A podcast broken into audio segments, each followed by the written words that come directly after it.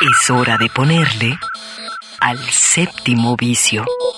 Un viaje a las pantallas de la creación. Miradas al séptimo arte, a la manera de Red Radio Universidad de Guadalajara. Bienvenidos.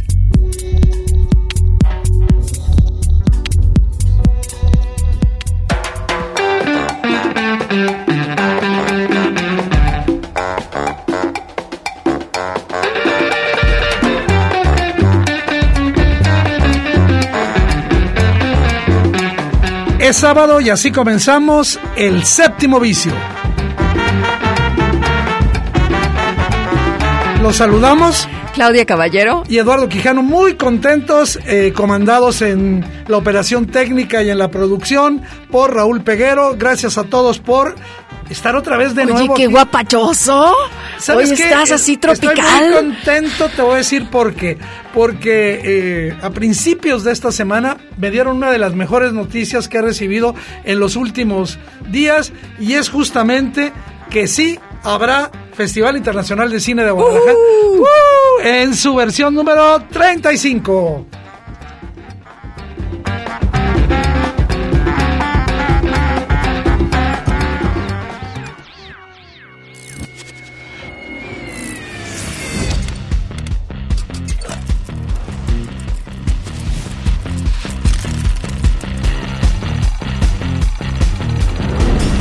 Es una muy buena noticia. Es súper noticia, todos los que pues colaboramos ahí de manera directa, yo desde hace muchos años, eh, y mandamos una enorme felicitación desde aquí a todo el equipo comandado por Estrella Araiza, este, pues que van a tener en sus manos esta edición eh, número 35 que ya hasta la fecha se va a celebrar del 20 al 27 de noviembre dentro de las instalaciones de aquí, aquí enfrentito de la Cineteca, la hermosa, la maravillosa Cineteca de la Universidad de Guadalajara, del Festival Internacional de Cine de Guadalajara. Y desde ahora lo anunciamos, este festival, esta edición, va a contar con todas las medidas establecidas por las autoridades estatales para reducir en la medida de lo posible los riesgos de contagio que ha generado esta pandemia eh, del coronavirus. Sí, bueno, todos estábamos esperando, ansiosos, conscientes de que si no se había dado una eh, fecha ya confirmada, era justo porque como todos en cada uno de nuestros este, grupos, centros de trabajo, proyectos, pues estamos revisando el día a día, ¿no? ¿Cuáles son las posibilidades y en, en la oportunidad está esto del 20 al 27 de noviembre? Creo que al ponerlo en, la, en el calendario nos da esperanza. Claro, de que la vida sigue, gracias Claudia. Y este bueno, eh, se va a dar prioridad a los eventos al aire libre y a eh, funciones reducidas.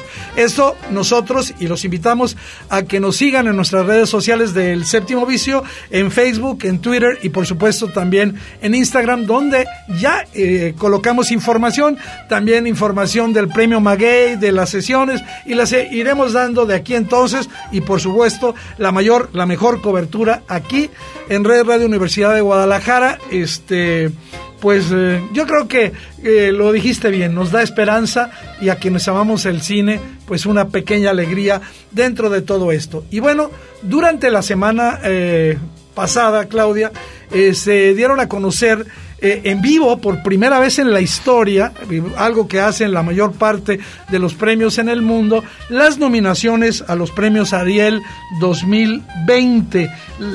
Esta entrega, que va a ser celebrada de manera virtual el 20 de noviembre a las 8 de la noche, eh, si no mal recuerdo, será transmitida por el canal 22 y por la plataforma de Facebook de eh, la Academia Mexicana de Artes y Ciencias Cinematográficas. Bueno, nosotros vamos a comentar aquí en el séptimo vicio porque me parece que es importante en este momento en que todo parece crisis para el cine mexicano, que no están abiertos los cines, de que pues obviamente no hay rodajes, eh, el que se nos presente esta colección, este conjunto de películas que nos hablan de lo saludable que está nuestra cinematografía, de las grandes oportunidades que tenemos como espectadores de conectarnos con la producción de nuestro cine. Y bueno, ¿qué es lo que hemos hecho, Claudia? Pues hicimos un pequeño resumen de lo que son las películas nominadas a Mejor Película en el Ariel 2020.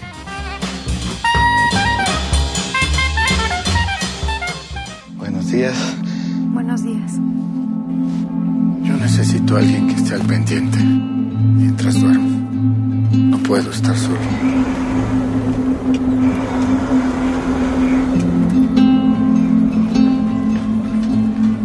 ¿Dónde está?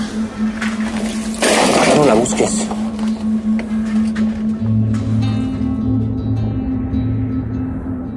Asfixia es una historia de amor entre dos seres solitarios, una mujer que es albina y un hombre que es hipocondriaco.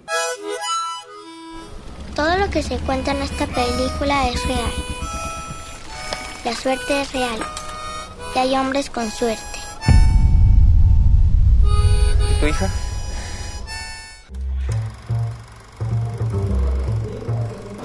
Es una película de persecuciones, de alguien que intenta escapar de su destino y modificarlo.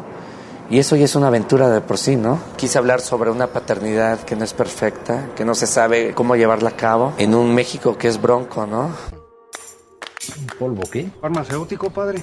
Que ocupo reunir al pueblo para que dejen de desperdiciarlo, ¿me entiende? Solo puedo usar la campana para llamar a misa. Unos dolaritos y te dejo tocar el Ave María. Es un polvo farmacéutico para desarrollar un medicamento. ¿Como una aspirina? Ándale, como una aspirina, pero más chingona. Son 100 dólares por cada kilo que me entreguen. Muy bien, dale pues. ¿Y los demás? Recogiendo el polvo de la medicina. Es un ejercicio ahí de retrospectivo muy necesario porque pues de eso va la película regresar a tus a tu, a tu origen y pues, pensar en las decisiones que has tomado y, y en las consecuencias que, que han tenido estas decisiones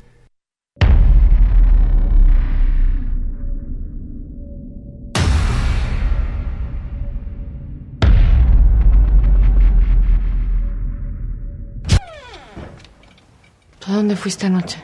Fuimos a una fiesta con Rita y su novio. Nuestras existencias están condenadas a penar aquí en lo más verde.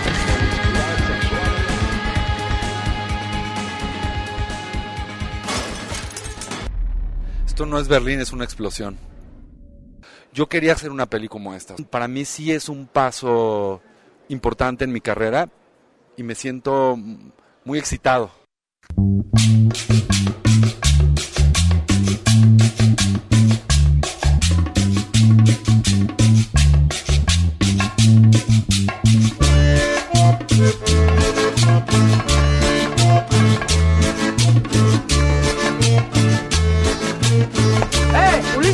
Es una película que aborda muchos temas y trata de conectar diferentes puntos desde, una misma mirada. Es una película que, toca el tema de la migración, pero que también habla de la contracultura, del contexto social en México, en la frontera, y específicamente en, condiciones donde no hay movilidad social ni y hay falta de oportunidades.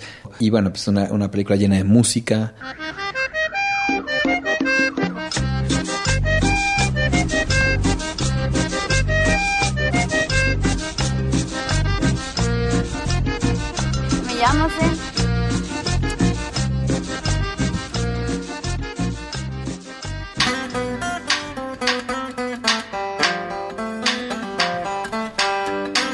Pues ahí están presentadas por eh, sus directores, eh, Asfixia por de Kenia Márquez, Cómprame un revólver de Julio Hernández Cordón, Esto no es Berlín de Arizama y de José María Jaspic Polvo, de Fernando Frías de la Parra, Ya no estoy aquí que han sido películas que hemos comentado también en el séptimo vicio. Ahora yo te la pongo fácil. ¿Cuál es tu favorita? Yo las ya las vi todas y yo tengo mi favorita. Sí, sí, está difícil. Ya no estoy aquí. Ya no estoy aquí. Eh, coincidimos. Y bueno, para hablar un poquito de eso, eh, también eh, el premio para la mejor dirección coinciden Kenia Márquez, Julio Hernández, Sama y José María Jaspic y Fernando Frías.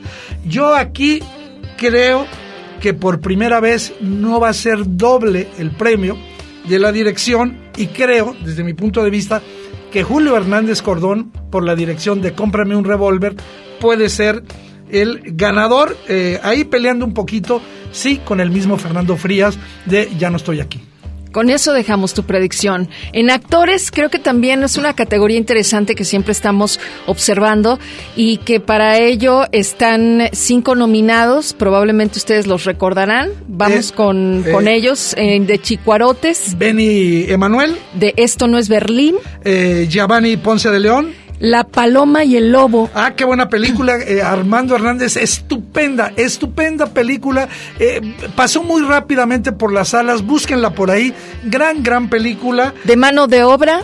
Eh, esa sí llegó menos, de Luis Alberti. Y Polvo con el mismo José María Jaspic, que Eh, es director y que... Actor eh, y escribió la y película en su propio pueblo. Fíjate que rápidamente Ah, para- eso no sabía, fíjate que era Eh, su pueblo. Platicando con José María eh, telefónicamente se me borró la llamada y estoy enojadísimo porque le había prometido mandársela, se me borró la llamada, pero me contó una historia chiquita de polvo. Fue filmada eh, pues ahí en el pueblo de donde él pasó su infancia, él tuvo que ir varias veces, pero algo que no sabía, para quienes puedan ver polvo, que la cama donde se acuesta y donde duerme el chato es donde dormía su propio padre, del padre de eh, Jasvik. Bueno, actrices, clases de historia, una película que tuvo un po- poco circulación, está nominada por esta película Verónica Langer. Está Eduarda Currola por Luciérnagas. Eh, buena película, eh, por Polvo, Mariana Treviño, que es la novia dejada ahí en Polvo.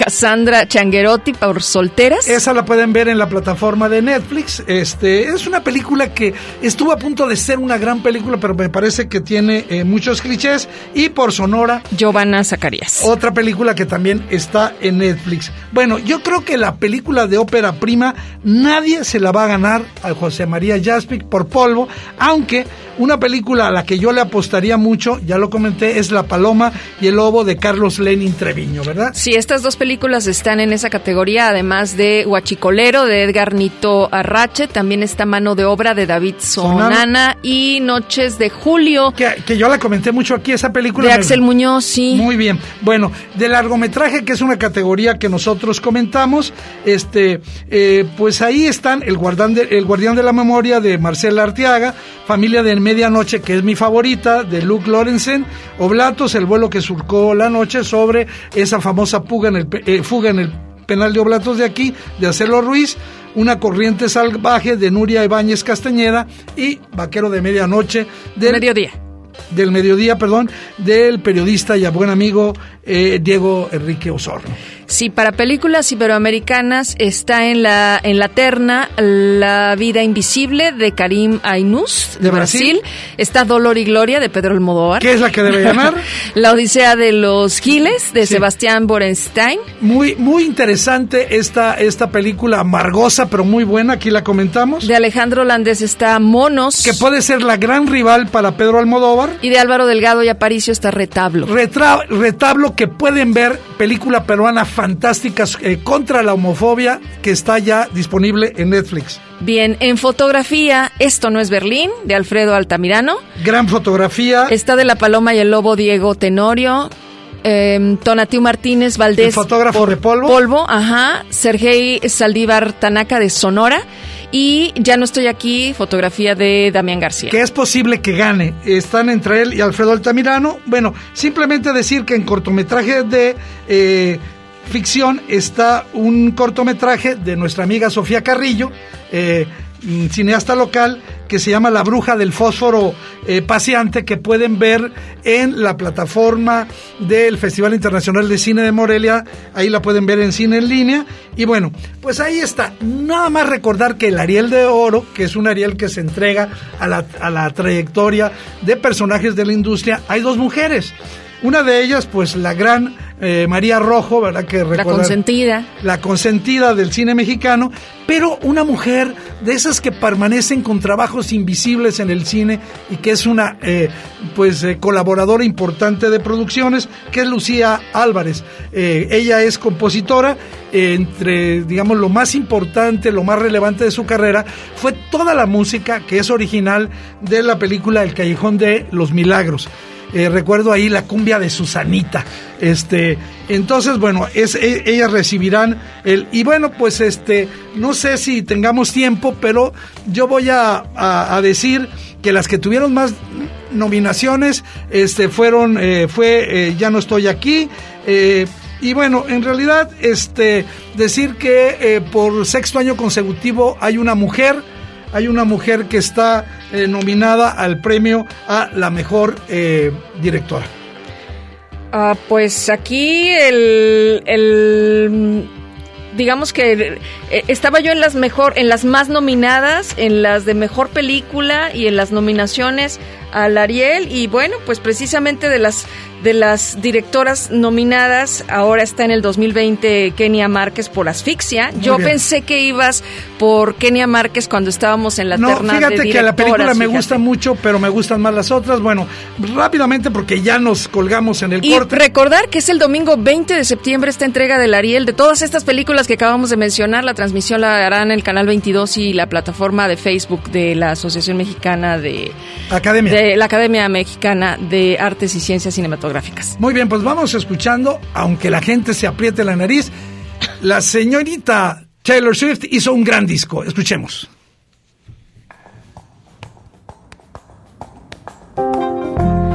Vintage tea, brand new phone, high heels on, cobblestones. When you are young, they assume you know nothing. El séptimo vicio nuestro alfabeto de imágenes para entender el cine. Regresamos.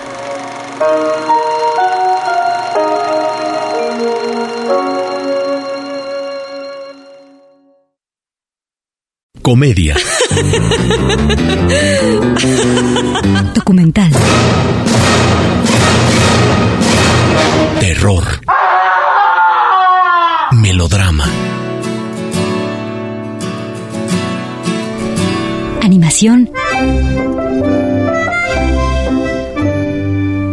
Y mucho más bajo el lente de El séptimo vicio.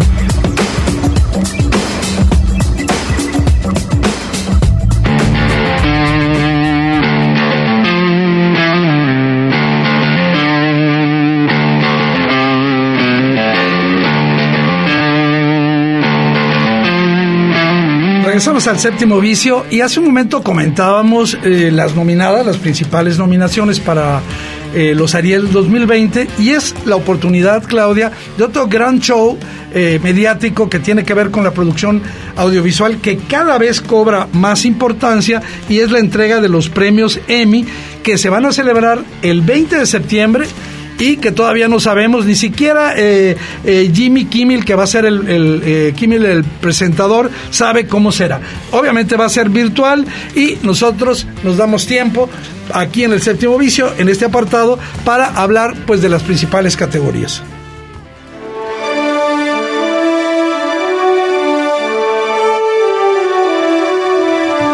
Recapitulamos, creo que muchas de estas películas han sido tema de este programa. ¿Y series sobre todo? Series en particular que se han estrenado y que nos hemos aquí acabado a mordiditas.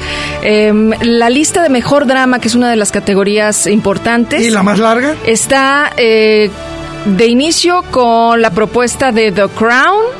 Netflix. En ajá, Better Call Saul, que tiene sus fans. También en Netflix. Killing Eve. Sí, por supuesto. The Mandalorian. Que es la nueva la, propuesta Mandalorian. de Disney. Mandalorian, sí, desde Disney. Ozark que es una de mis eh, favoritas, de mis series favoritas de este año y en su nueva eh, temporada, este que es de Netflix. Está nominada para Mejor Drama también Stranger Things. Raro. Sí, se me hizo en Netflix. Está eh, Succession o Sucesión.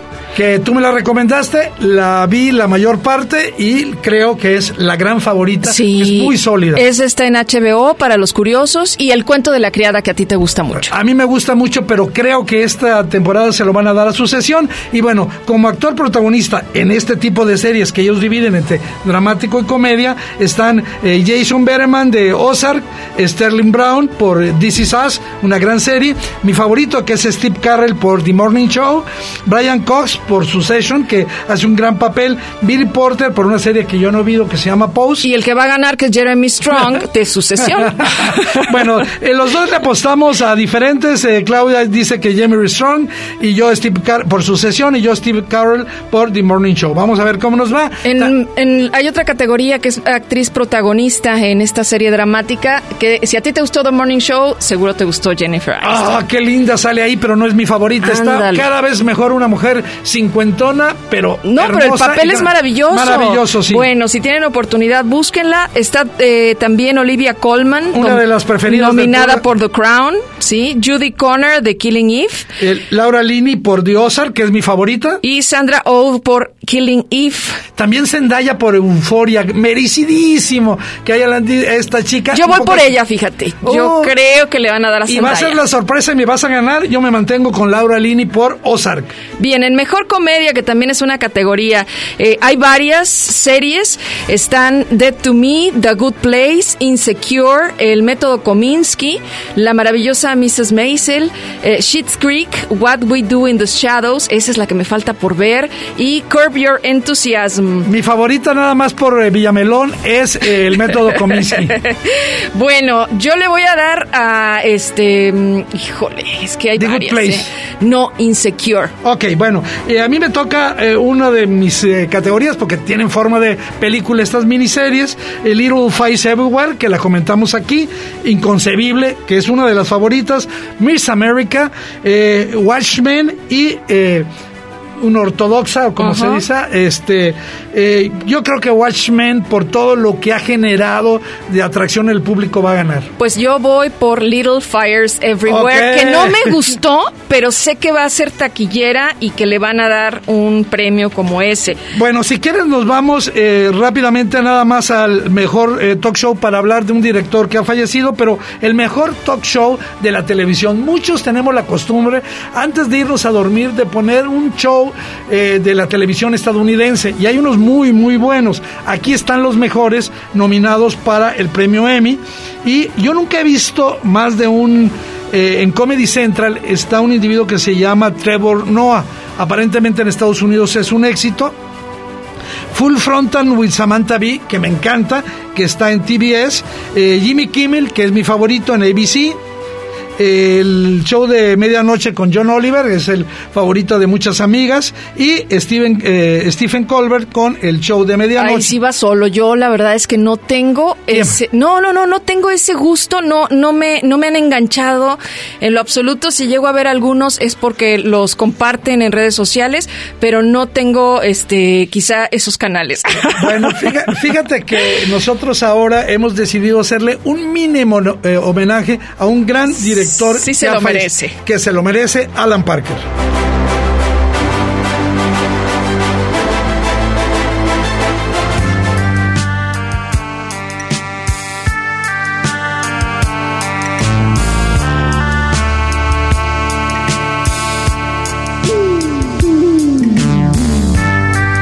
Eh, bueno, eh, Alan Parker eh, podemos hablar mucho, les recomendamos el post que subimos a la página de Facebook del séptimo vicio, pero rápidamente, para no irnos sin mencionarlo, es un eh, director que hizo grandes películas. Eh, yo quizás empezaría diciendo que Alan Parker eh, lo que hizo es magnificar las situaciones humanas, haciendo como parábolas gigantescas de, de pues de esas situaciones. Y este eh, la, primera película que yo recuerdo es Buxy Malone sobre la historia de un gángster de 1976. Pero la película que marcó a una generación. El Expreso de Medianoche. y estamos oyendo el fondo, de fondo el tema de esa película. Alan Parker, inmediatamente para mí es El Expreso de Medianoche. Pero fíjate impactante, brutal. Y que hizo más que cualquier campaña contra las drogas para que no anduvieras traficando drogas entre países. Pero también hizo fama,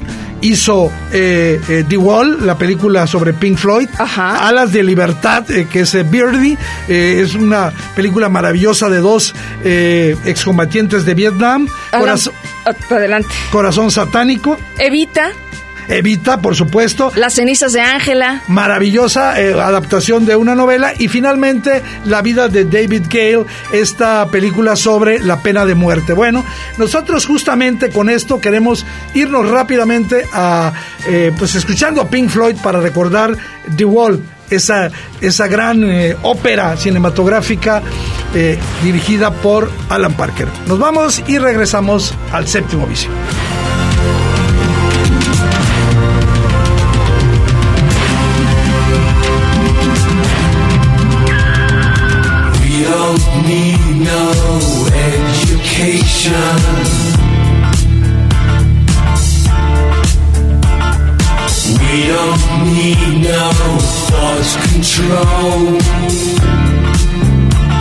Creadores, espectadores, críticos. Todos tienen su boleto para entrar a El Séptimo Vicio.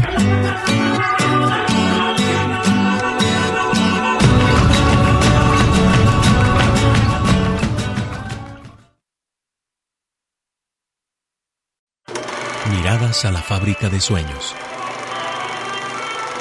El Séptimo Vicio.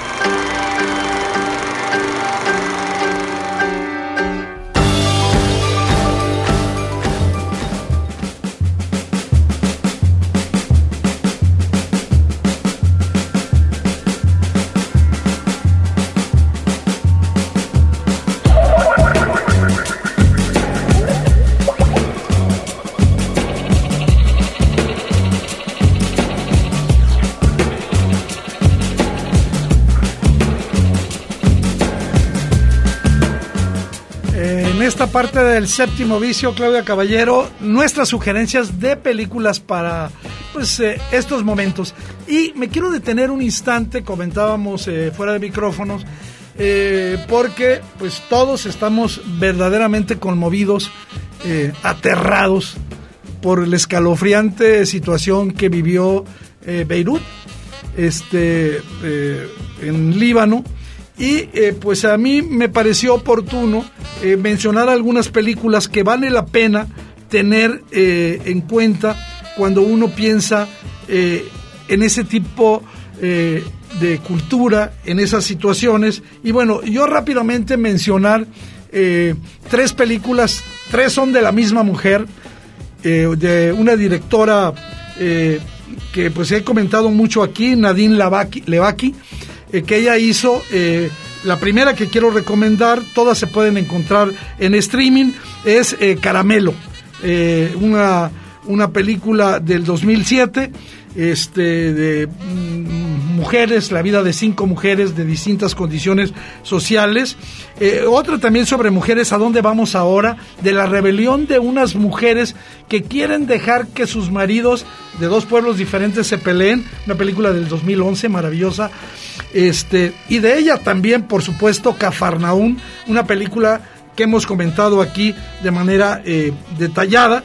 Este, creo que eh, son eh, películas importantes y más recientemente una de, del 2017 que pueden ver en Netflix que se llama El, El Insulto, una película que nos muestra cómo eh, a partir de una pequeña diferencia se pueden eh, ocasionar verdaderas pero verdaderas tragedias humanas. Bueno, estas son eh, simplemente para mencionar películas que tienen que ver con, eh, con Beirut. Hay, con- hay una hay una película en, en Netflix con este John Hamm, el de Mad Men, y es una película titulada Beirut.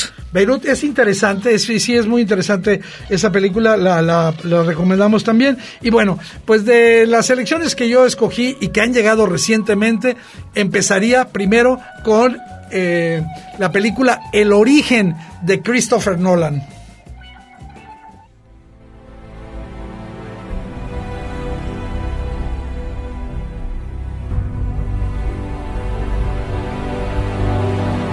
Bueno, hablar de Christopher Nolan es hablar uno de los grandes directores de estos tiempos. Yo podría decir que está en, eh, digamos, en el top 5 de los grandes directores, tanto por su originalidad, por la complejidad de esta filmografía que está repleta de títulos sugerentes. Así muy rápidamente mencionarla. En el 2000, me- cuando él debuta con Memento.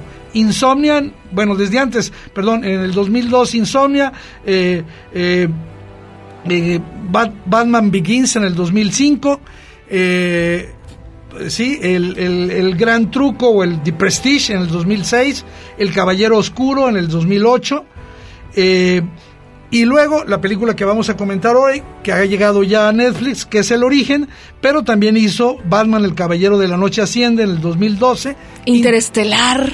En el 2014, una de sus grandes películas donde se consagró ya no solamente como un, un director para las grandes mansas, sino un refinadísimo director con Dunkerque. Y pues se nos tiene esperando Tenet, esta nueva historia y de aventuras, eh, digamos, eh, a través del tiempo, que pues ha ido retrasando su estreno y que seguramente eh, pues se estrenará hasta el año próximo. Ya tiene un sello, Nolan, tú ya puedes distinguir, este, ¿no? El- esa huella que, que, que tiene cada una de sus, de sus películas, ese cine que, que está como espectacular por un lado, pero por otro, cuidado en unos detalles, esa sutileza de Nolan en sus historias eh, y la profundidad, porque creo que es definitivamente intenso. En el caso del origen nos, lleve, nos lleva a un viaje a diferentes niveles de, de, la mente, de la mente humana, para colocar una idea. Eh, así muy rápidamente de qué va el origen, o película que pueden ver ya ver en Netflix. Bueno, es un ladrón de secretos eh, a través del sueño. Esa es, digamos, la historia de este hombre y recibe un encargo. Este encargo le va, digamos, a- como un beneficio para él, va a recuperar parte de su vida familiar por un crimen que le hizo perder una estabilidad que él, que él tenía. Y bueno, ¿cómo lo va a hacer? Pues va a implantar una idea en este sujeto que, eh, pues, para no complicarme, porque la historia en sí es bastante, le va a ayudar a que cambie su idea, sus ideas, eh, al, al ponerle esto y obviamente obtener los resultados que el implante, pues que él eh, va a hacer en la mente de este individuo. Se escucha muy complicado para quienes Pero- no han visto ve- el origen, pero justo Lo ese resuelve. es el arte de Nolan, como algo tan complicado que tiene varias capas, este realmente te lo va te lo va llevando, te lo va entregando para que tú puedas ir armando. Es un thriller, es, es una cinta de ciencia ficción, las dos cosas y también es muy muy elegante muy exigente es una película que sí requiere la máxima atención no lo que tienes que estar concentrado puede algunos agotarlos pero los que son no la vean clavados- cansados, No. porque si no se van a dormir. no y el ritmo va de menos empieza muy atractivo y tiene escenas verdaderamente fulgurantes. Tú ya lo decías, Claudia, tiene eh, el acceso a estos niveles del sueño y yo creo que la personalidad proyectada de los soñadores está muy bien. Estamos oyendo uno de los temas que van a ser históricos en la, en la recuperación del, del cine del siglo XXI, que es este tema de Hans Zimmer, Time. Y bueno, el final. Híjole, un final que se han hecho tesis, simposios, pleitos familiares, eh, eh, diciendo que es una cochinada.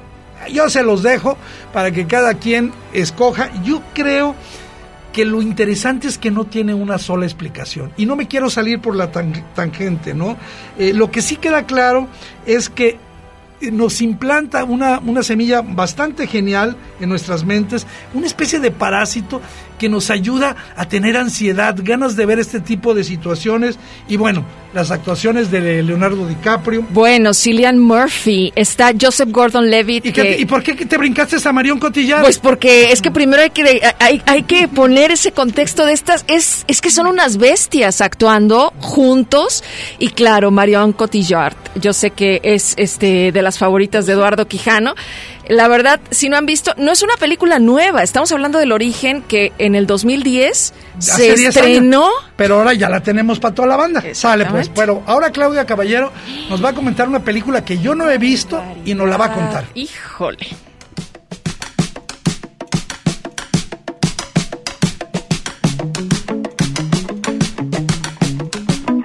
descubrimiento. En Amazon descubrí esta película. Está como 2019. Resulta que llegó a plataformas hasta el 2020, pero tú que sigues todos los festivales, Eduardo, sabrás que hay uno muy, muy famoso que es el de Bélgica, y en el que, eh, bueno, aquí el asunto de esta película que les voy a contar, que se llama en español Instinto Maternal, se llevó las 10 nominaciones que tenía en el Magritte Film Award. Magritte, sí. Sí. Este, de Bélgica, que es pues un festival con Muy, re- muy reconocido. muy Europa. reconocido. Se lleva este. También pueden encontrarlo en, en la versión en inglés que es Mother's Instinct. Y les cuento brevemente, nada más para que sepan que eh, se van a encontrar con una película con un muy buen ritmo, que no solo los premios que, mm, recoge y que ya podrían darnos a nosotros como una este, confianza de voy a ver algo bueno, creo que vale la pena descubrirlo por ustedes mismos. Es una, un thriller en el que dos familias aparentemente perfectas con una excelente relación entre ellas, en el que papá, mamá y su hijito de la misma edad y los niños en este caso juegan, así comienza la película. O sea, Hay dos un pare- dos familias, dos vecinos. familias, vecinos, se llevan muy bien, este, hacen comidas juntos y ocurre un trágico accidente con uno de los niños. Y las mujeres, las mamás, las amas de casa en este caso, que se llevaban tan bien porque con ellas abre la película con su muy buena amistad en la que una le hace una fiesta sorpresa a la otra y ahí te queda claro que son las mejores vecinas y las mejores amigas del mundo.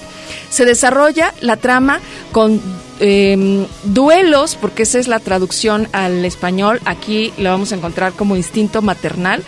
Eh, es una producción eh, entre Bélgica y Estados Unidos y realmente se las recomiendo. Es este un este thriller psicológico. Oliver Masset de Paz es el ah, director y creo que se van a llevar una muy buena este una una un- una grata sorpresa. No es un melodrama. No, digamos, no, no, aburrido. no, no, no, no, no, no, para nada. Es una tragedia, pero vas viendo cómo es que esa gran amistad de ellas en realidad empieza a tener todas las sospechas.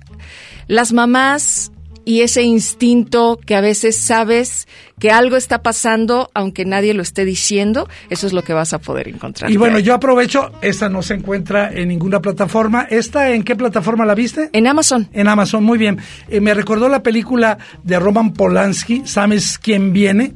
Eh, También de estos amigos que se reúnen y resulta que uno de los hijos cometió también una cosa contra el hijo del otro y eso va a ocasionar un drama que ocurre todo en una habitación salvo la escena final, no estoy dando ningún spoiler y que es verdaderamente interesante. Bueno, eh, pues aquí están estas sugerencias que hemos hecho, películas eh, que se ubican en, en Beirut, este, El Origen que está en Netflix, esta película que se llama Instinto maternal. Instinto Maternal en Amazon y nosotros nos vamos a nuestro siguiente corte escuchando a Fiona Apple.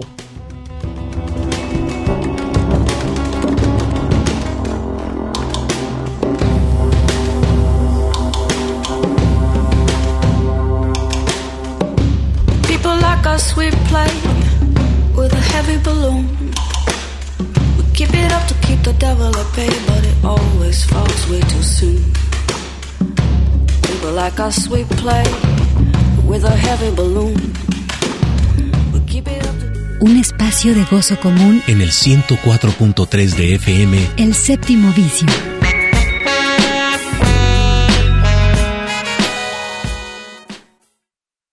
El séptimo vicio. cine en permanente construcción.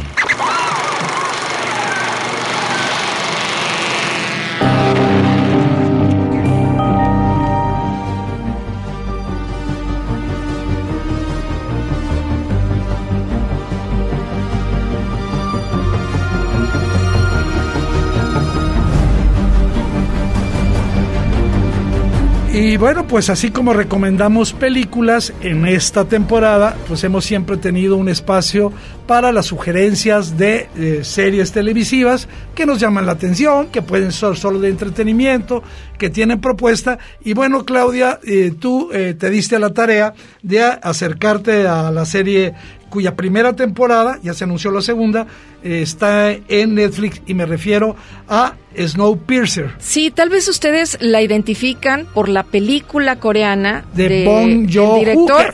que- que, nada más déjame decirte esta eh, película, pues todo el mundo no, no la pela, pero ahora se rinden a los pies del director de Parásitos porque recibió todos los premios.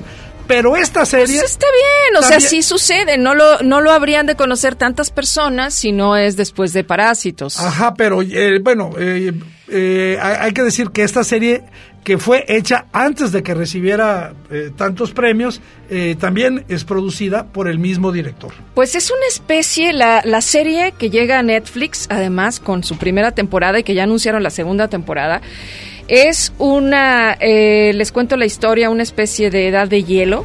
Es una eh, historia post-apocalíptica en el que el calentamiento global llegó a ese Todos temido, a, e- a ese temido final eh, de en el que ya eh, los humanos no pueden seguir habitando la- el planeta Tierra, en el que eh, las clases sociales se evidencian porque hubo un muy visionario que en efecto construyó un tren en el que pues en perpetuo movimiento. va en perpetuo movimiento, pero los vagones están divididos por clases. Entonces están los vagones super ultra Mil lujosos. uno, mil uno va- vagones. Y están aquellos en los que la cola, porque así son, los, que Los que viven en la cola, pagar, los que se subieron no tenían boleto, pero querían vivir, son Vida sobrevivientes. Sobrevivientes que además están buscando de qué manera pues se ganan un lugar ahí, no solo la ración de comida que cada vez es menor. Es una mm, serie que yo creo que les va a enganchar. La primera temporada sí este em, está basada, o sea, la historia no la creó John Hu, está basada en una novela gráfica francesa que se titula cómic, Le, Le Transparent, a ver, ¿tú sabes francés? Le Transparent Rouge. Publicada a principios de los ochentas. Es este, bueno, ustedes lo pueden ver en Netflix, es interesante. Ya hay segunda temporada, pero todavía no está en Netflix. Ahí nada más está la primera. No se ha estrenado todavía. Lo que pasa es que si ustedes tienen canales, por ejemplo, de TNT, esa primero estuvo ahí. Se traen un relajo en la producción porque por sí sola es un drama y una este melodrama entre la producción. Este, creo que van a poder ver porque la que encabeza el reparto de la serie es una extraordinaria actriz Jennifer Connelly. Que hace el papel de Melanie Cavill. Es, extraordinaria. Bueno, a mí me encanta su Es trabajo. la jefa de hospitalidad y la voz del tren ella. Es la pasajera de primera clase, por excelencia. Y comparte ese rol importante, encabeza el reparto en la parte masculina, Dave Dix, que probablemente ustedes este, lo pueden identificar, muy famoso en Estados Unidos por participar en esta serie de Hamilton, en esta presentación de Hamilton que tuvo tanto éxito en este En línea. en- y en teatro pues entonces bueno vale la pena los dos este hacen ahí las eh, ah, digamos que las veces de los contrarios no la, la que está a- al principio de la línea y el que está Al final. comandando a los rebeldes porque en realidad eso es lo que ocurre una lucha de clases en ciento mil un, Mil. Mil un vagones Bueno, pues ahí está la sugerencia de Claudio Caballero. Y ayer se estrenó en Amazon Prime una serie dirigida por Diego Luna. Pan y Circo nació con el objetivo de compartir la comida y la bebida mientras conversábamos sobre los problemas del mundo en que vivíamos, pero también con el propósito de conocer otras realidades. Queríamos discutir tan a fondo como pudiéramos, seis invitadas e invitados, una chef o un chef, todos intentando encontrar el centro de la mesa. El origen ha sido el narcotráfico. Un clima de xenofobia, tanto en México como en los Estados Unidos. Hay que verlas en esa relación de la sociedad con la naturaleza. Cebolla, ajo y tomates. Y luego las berenjenas las rostizamos y las terminamos en una parrillita al carbón. Pusimos al centro una variedad de panes. Me gusta empezar con algo fresco, crujiente. Los chayotes son increíbles en Yucatán. Y este es un aguachile negro. Servimos vino, ¿no? Yo creo que una sí. copita de vino. La idea del fin del mundo nos cambió a fondo. Yo no sé si tengo restaurantes o tenía. Esta es como una deuda que adquieres. La vas a tener que pagar. Nos la impone el virus. Las verdades dichas en la mesa implican confrontación, pero conciliación y cariño y amistad también. Bienvenidas y bienvenidos a Pan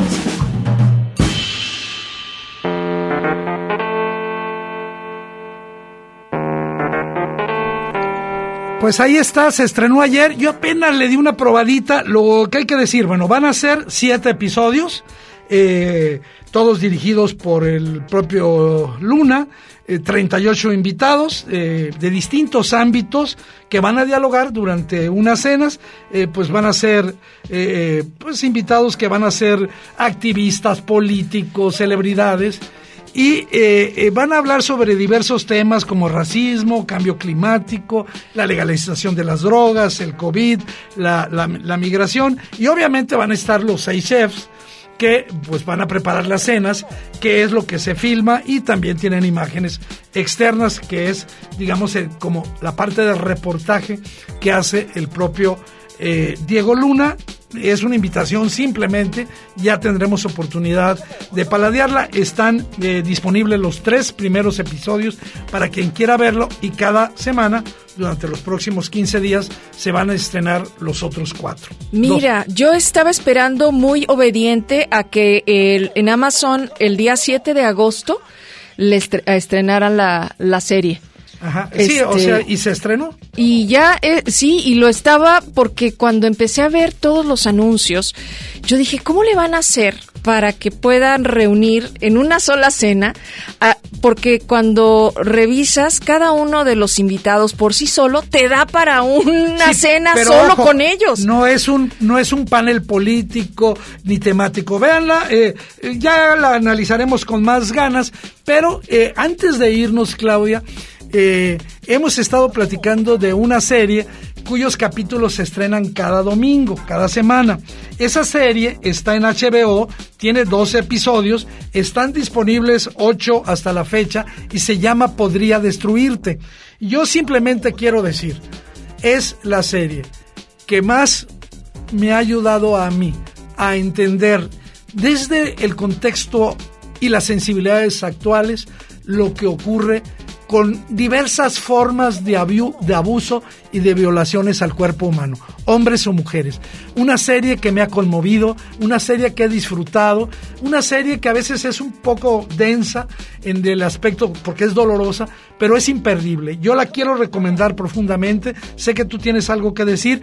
Podría destruirte. Ocho episodios disponibles de 12 en HBO. Sí, Eduardo, yo la traje cuando iba a ser el estreno y los dos, eh, digamos que entramos a esa serie con la curiosidad de vamos a ver qué nos va a traer esto. Eh, el, digamos que esta exuberante mujer, que es la autora de, de esta historia, que es la escritora, es la escritora. Ahora ya sabes que hay una categoría de series de autor. Este, no sé, está Fleabag, por ejemplo, este, que tú también y muchos de ustedes vieron. Eh, aquí el asunto de la protagonista, que en efecto es eh, eh, ella, Arabel, bueno, Micaela Coel, pero ella protagoniza su propia historia, encarna a un personaje que se llama dice- ya Arabela. confesó que está basado, no totalmente, pero en No. parte de sus experiencias personales. Pues ella dice que fue víctima de abuso sexual Ajá. y que esta experiencia la llevó a escribir y a protagonizar esta comedia, que es una comedia amarga. Dura. Es, Pero dura. maravillosa, ¿eh? Tiene muy buena música. Mira que Wow. yo este, no estoy tan familiarizada con estos sonidos. Eh, no sé, es este, es, es rap, es este trap, Hip hop. es hip hop, pero toda la serie eh, te lleva de la mano por la vida de estas víctimas después de un abuso. Hombres y mujeres, ¿eh? Ajá, eso es lo interesante, como ya mencionabas, no tengo nada más que agregar. Véanla, quizá eh, este decía exuberante personaje, porque llega un momento en el que dices, de verdad, no sabes. si- muchos rostros. No sabes si se está riendo, si está llorando, pero déjense llevar y creo que después del segundo capítulo van a encontrar ya el hilo de ritmo que los lleva hasta esta, que seguramente está cercana la- el final de la temporada número uno. Una de las grandes series del año podría I destruirte. may destroy you. Y justamente nos vamos a ir, Claudia, muchas gracias. Gracias Raúl Peguero y a toda la banda que nos sigue. Escuchando algo de la banda sonora de uno de los capítulos, justamente música alternativa por The National. Hasta pronto, banda. Claudia. Adiosito, gracias.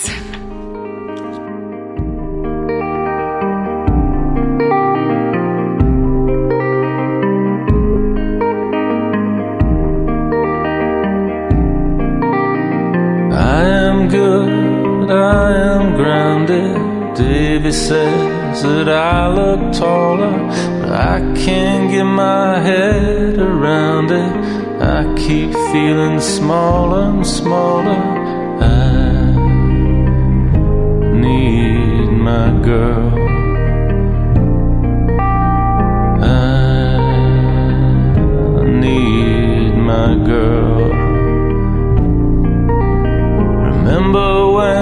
You lost your shit and drove the car into the garden?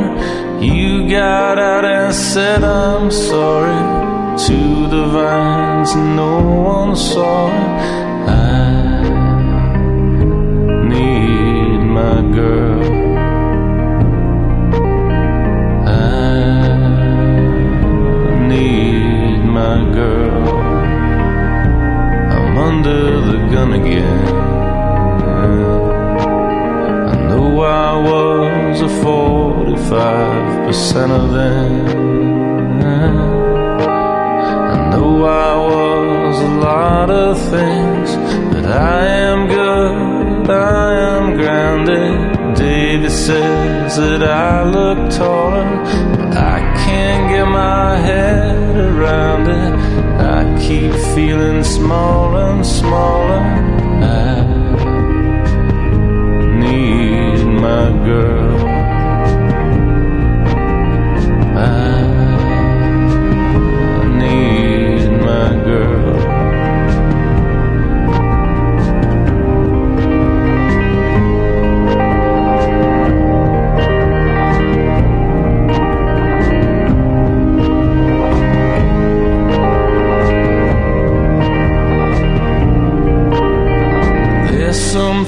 Things that I should never laugh about in front of family.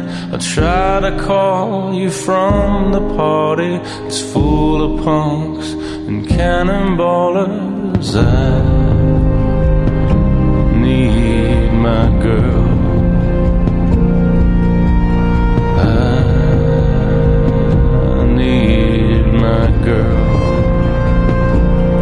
Under the gun again. I know I was a 45% of them. I know I was a lot of things, but I am good, I am grounded. David said. El séptimo vicio. La cultura del cine en imágenes sonoras. Pantallas de la creación. Escúchanos todos los sábados desde las 3 de la tarde. Hasta la próxima.